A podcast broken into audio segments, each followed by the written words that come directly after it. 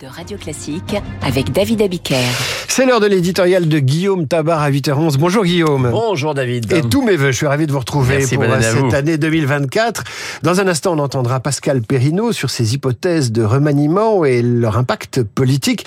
Euh, mais pour l'instant, il se fait attendre, Guillaume, ce remaniement. On le dit imminent, mais il reste mystérieux quant à ses contours. Sait-on au moins si Elisa- Elisabeth Borne va rester ou partir? Eh bien non, hein, même pas. hein. Au jeu des rumeurs et des confidences, on est passé durant le week-end de Borne est condamné et Macron va tout changer à il ne va pas y avoir énormément de changements et un maintien de Borne n'est pas exclu.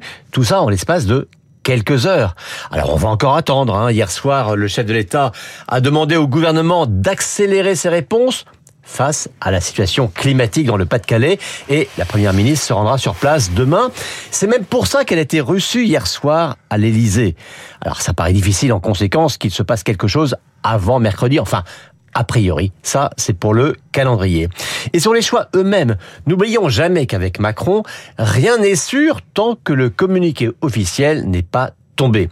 Souvenez-vous, en 2022, il avait annoncé la bonne nouvelle à Catherine Vautrin et c'est Elisabeth Borne qui, in extremis, avait été nommée. Et en juillet 2023, on croyait Borne condamné et on annonçait l'arrivée de Gérald Darmanin.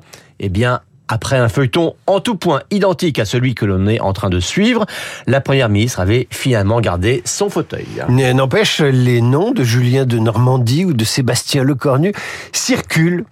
Ben oui, parce que Emmanuel Macron étudie toutes les hypothèses et que surtout que ses proches, ses conseillers, ses ministres poussent, hein, sous forme de confidences distillées auprès de nous, les journalistes, les noms dont ils rêvent et c'est parce que ces noms circulent d'ailleurs que la situation évolue. Tenez, par exemple, il y a toute une série de gens qui poussent à la promotion du ministre des Armées, Sébastien Lecornu.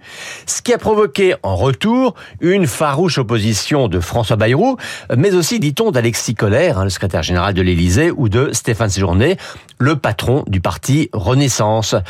Ça ressemble toute proportion gardée à la levée de bouclier en, juin, en juillet dernier contre une nomination de Darmanin. Alors, si Elisabeth Borne devait être confirmée, ce serait donc aussi en raison de cette impossibilité à trouver la solution miracle qui contente tout le monde et qui change la donne politique. Car faut quand même pas jamais oublier la donne de départ qui complique tout. C'est l'absence et l'absence persistante de majorité absolue. Mais alors tous les noms cités nous disent-ils quelque chose tout de même du profil que souhaite Emmanuel Macron pour Matignon? Écoutez, maintien de borne, promotion de Lecornu ou retour de De Normandie, tout ce que cela nous dit, c'est que le président de la République ne veut pas d'un poids lourd politique à Matignon, mais, disons-le, d'un collaborateur qui le laisse qui lui laisse à lui l'intégralité de l'impulsion et de l'exercice du pouvoir exécutif. Et c'est pour ça, par exemple, hein, qu'il ne veut pas d'un Bruno Le Maire qui n'accepterait de devenir chef du gouvernement que s'il pouvait pleinement gouverner. C'est pour ça aussi que le choix d'un Premier ministre compte moins que l'élan que lui, Macron, sera donné. Et c'est aussi pour ça que, comme à chaque fois, ça prend plus de temps que prévu.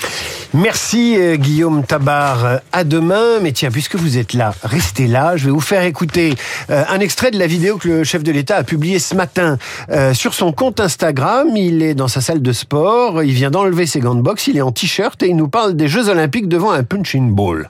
Bonjour à tous, on est à J-200 des Jeux Olympiques et Paralympiques. Nous allons accueillir en France des Jeux Olympiques et Paralympiques les plus décarbonés de l'histoire. On va accueillir les Jeux paritaires avec autant de sportifs que de sportives. C'est dans 200 jours, ça commence maintenant. Alors pour ça, on a une grande cause nationale cette année, c'est le sport. Et je vous invite euh, tous à faire 30 minutes chaque jour au moins de sport. Vive les Jeux Olympiques et Paralympiques et rendez-vous très vite. À bientôt. Euh, Vous voyez, on est très loin du remaniement, mais plus proche du ring en vérité et du sport. Alors à suivre des questions sur ce moment de notre vie politique. Une loi immigration passée dans la douleur, un remaniement ministériel attendu, des noms qui circulent. Guillaume Tabar qui quitte ce studio et dans un instant, tout de suite même, l'invité de la matinée.